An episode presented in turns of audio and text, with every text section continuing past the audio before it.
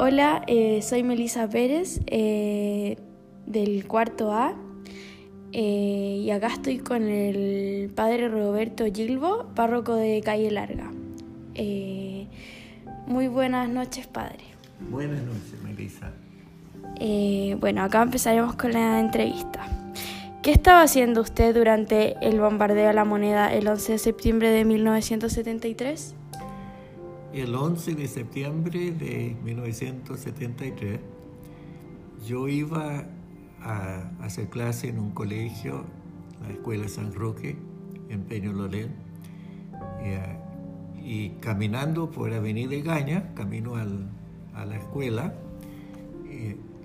empecé a escuchar radio de algunos vendedores ambulantes por el camino que hablaban de que la escuadra chilena había vuelto a Valparaíso y que lo tenían cercado. Eh, luego, al llegar al colegio, estaban enviando a los niños de vuelta a su casa porque ya se sabía que se había levantado no solo la, la Armada, sino también el ejército y la Fuerza Aérea. Y regresé a la parroquia San Roque, donde era párroco en ese tiempo, llegó una persona a la parroquia que trabajaba en Chile Films, que era una distribuidora del gobierno de películas, y me pidió que lo llevara a donde él trabajaba eh, porque necesitaba benzina. En ese tiempo había mucha escasez de benzina. Lo llevé en una motoneta y eh, al eh, enfilar por la calle Manquehue eh, hacia Colón, en Santiago, justo delante de nosotros salió un bus grande, así como de turismo, con todas las cortinas cerradas. Y yo le dije, este es muy extraño que en pleno golpe de Estado esté circulando un bus y ahí abrieron las cortinas, estaba lleno de militares en traje de combate. Y doblaron justo delante de nosotros eh, por Colón eh, hacia donde estaba el centro de Chile Film. Eh, cuando llegamos allí, e, esta persona que iba conmigo insistió en entrar, salió corriendo y los militares lo tomaron en la puerta. Y yo fui de ahí entonces a, a la casa para eh, informarle a la esposa de que lo habían tomado, que, que, no iba a llegar de vuelta a la casa. Y eh, me quedé ahí un rato con, con ella, con una guagua que tenían.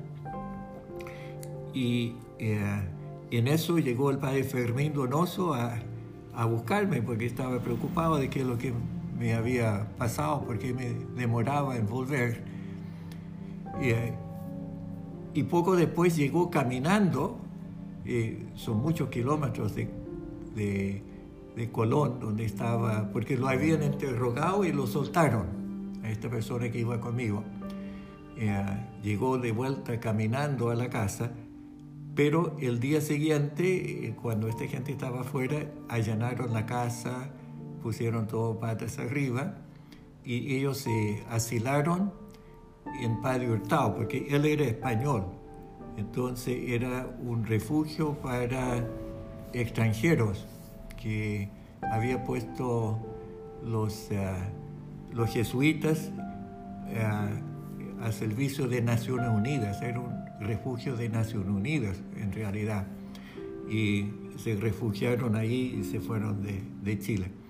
Bueno, en medio de todo esto fue el bombardeo de, de la moneda, que después vimos en, en la televisión, ¿no? de que, lo, que, lo que había pasado.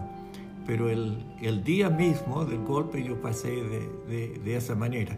Ahí entonces comenzó toque de queda eh, completo de 24 horas que el día 11 eh, de septiembre y el día 12 no podíamos salir de la casa.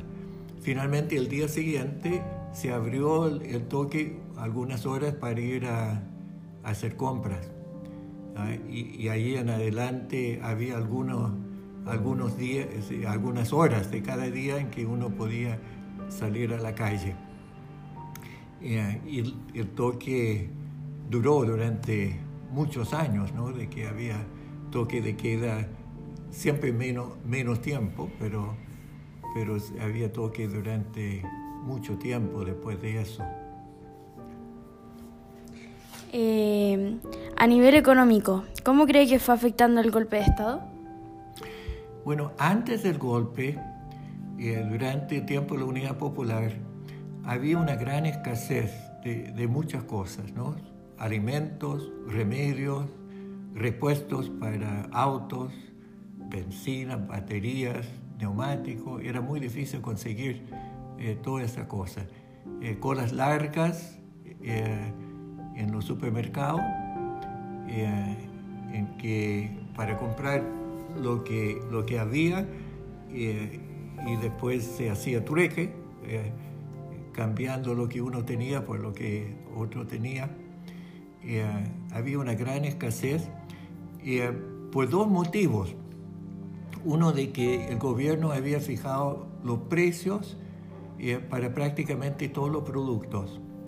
Entonces los empresarios no, no querían vender sus productos al precio fijo que había establecido el gobierno, entonces había escasez. Y por lo tanto un mercado negro muy grande que se podía comprar en el mercado negro a precios mucho más altos.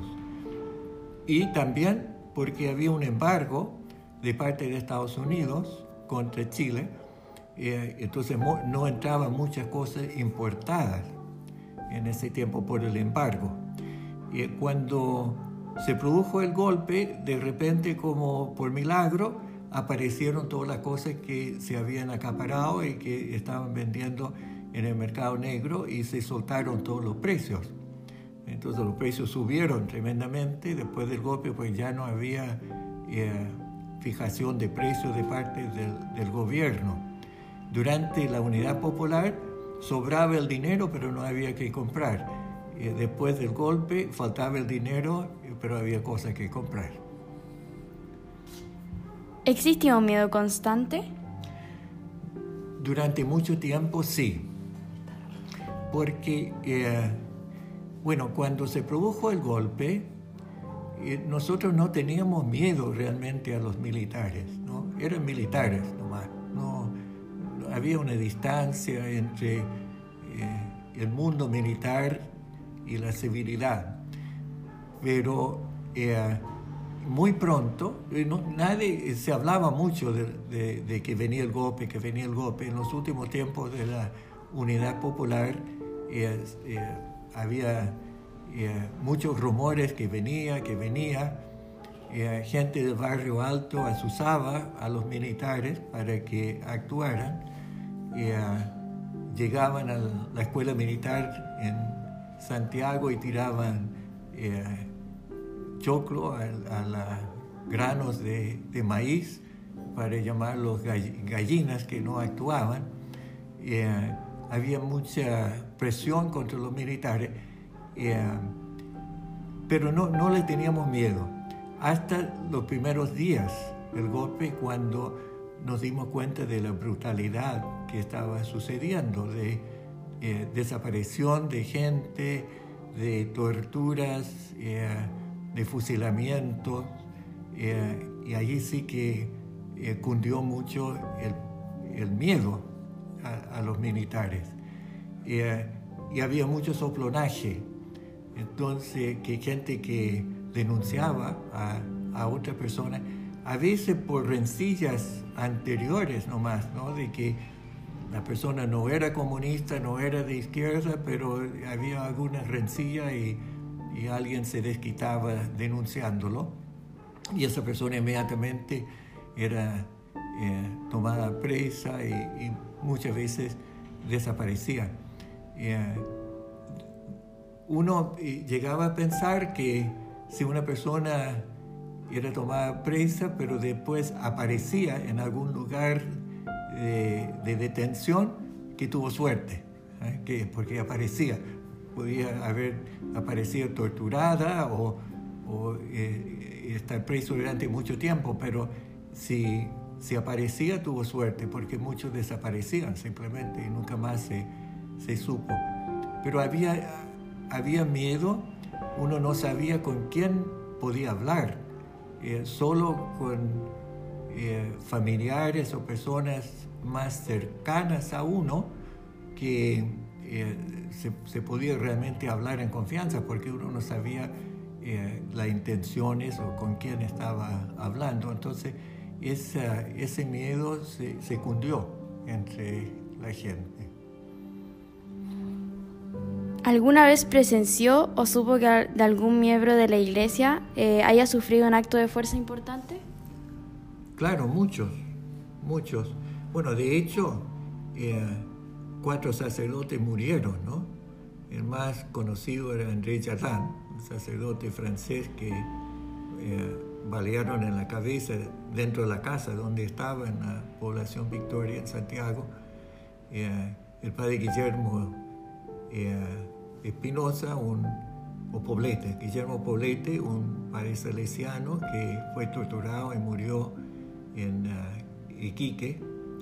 Eh, eh, varios otros, eh, el, uh, el, padre Juan Alcina, que fue fusilado en el, Puente Bulnes, en Santiago, el 19 de septiembre, a una semana del golpe varios sacerdotes y, muchos miembros de las comunidades ¿no? que, que, fueron torturados o desaparecieron. Sí, hubo mu mucha, mucha gente que, de la iglesia que sufrió en ese tiempo. La iglesia, ¿qué rol cumplió durante el golpe? ¿Qué medidas tomaron?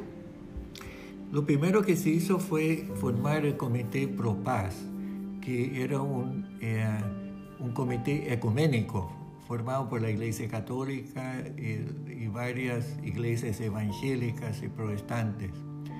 Y eso duró eh, varios años hasta fines de 1975, cuando el gobierno quiso clausurarlo. Y allí el cardenal Silva Enríquez eh, fundó la Vicaría de la Solidaridad, que era eh, una vicaría de la Iglesia Católica de, Santiago y que eh, tenían abogados para defender a los eh, derechos humanos y eh, asistentes sociales, eh, puso policlínicos para atender a la gente, era toda una operación muy grande de la Vicaría de la Solidaridad que duró hasta el fin de, la dictadura.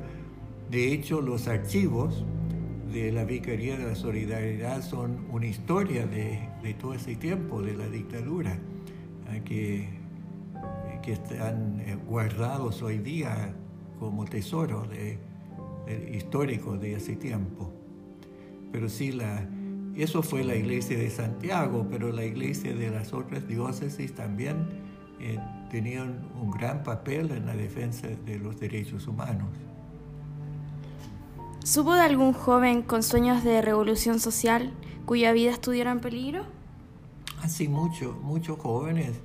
Eh, bueno, de hecho, de la parroquia donde yo estaba en San Roque, ¿no? que fueron tomados presos y eh, tuvieron que salir al exilio después, que fueron al destierro, ¿no? porque después de haber estado preso.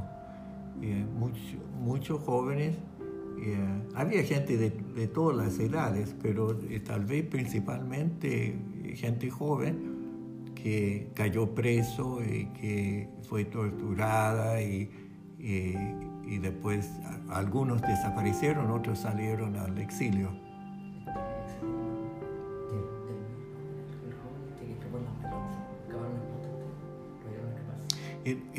esa persona eh, era, pero era adulto, él, un, un español, claro. Él, él salió con, con, su familia al exilio, nunca más volvieron, se fueron a España y, y no, no volvieron más a Chile. perdón, padre, este Miguel Enrique, este joven que lo hicieron pasar, puesto en embajada como disfrazado de acólito. Este joven, ustedes lo ayudaron a salir. De la embajada, pero Georgian era un exalumno. No, no, no, no sé, no, no recuerdo de, de ese caso. Ya. Muchas gracias, Padre, por su tiempo. Eh, gracias. Muy bien, pues. ya. Es que tiene que...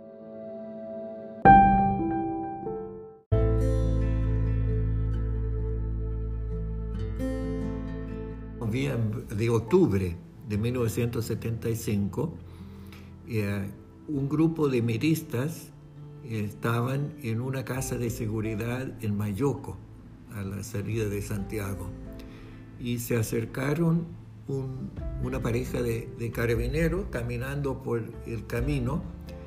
Ellos pensaban que lo habían ubicado y los carabineros no, estaban haciendo patrullaje nomás, no, no, sabían, pero eh, los miristas empezaron a disparar y eh, los carabineros llamaron pidiendo refuerzos, hubo una batalla campal.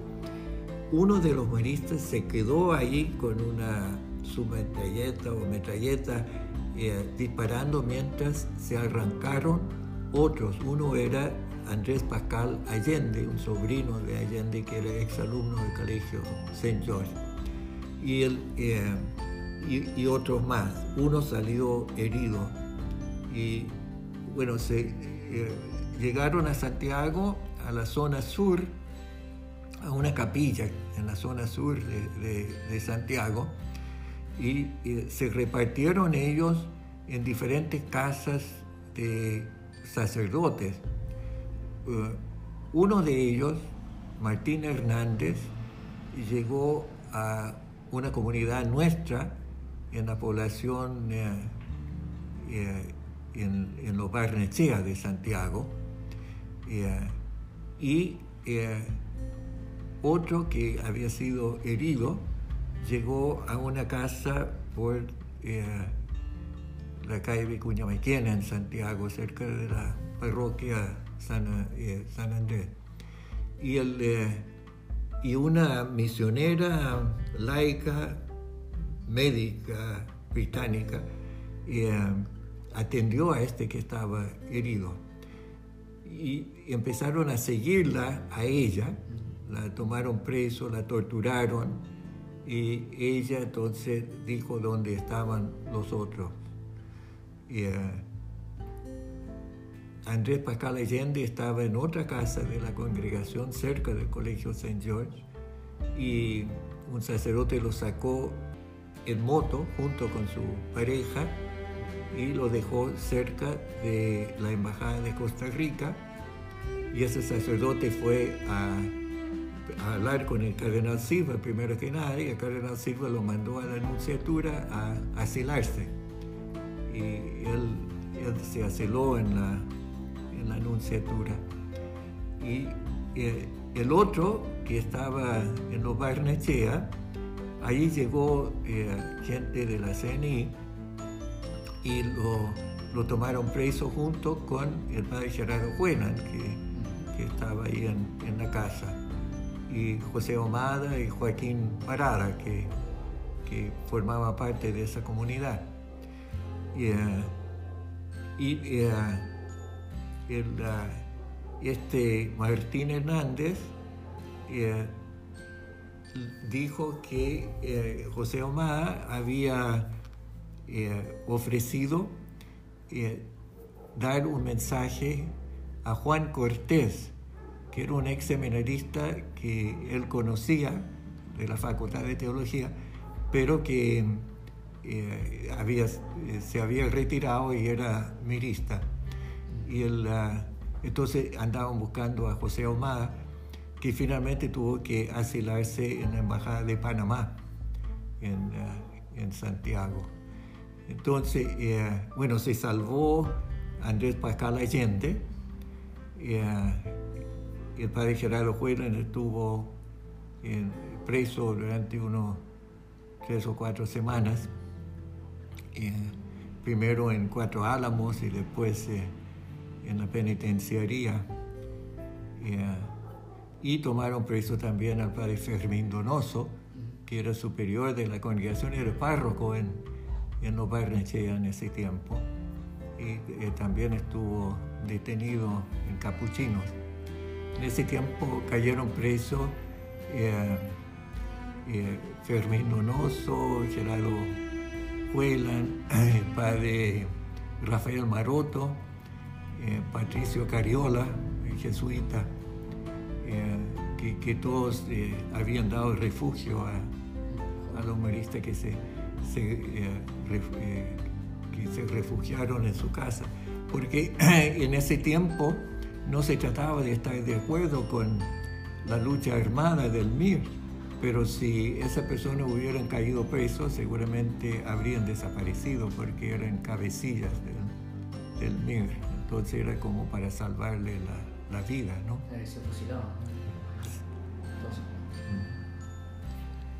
Gracias.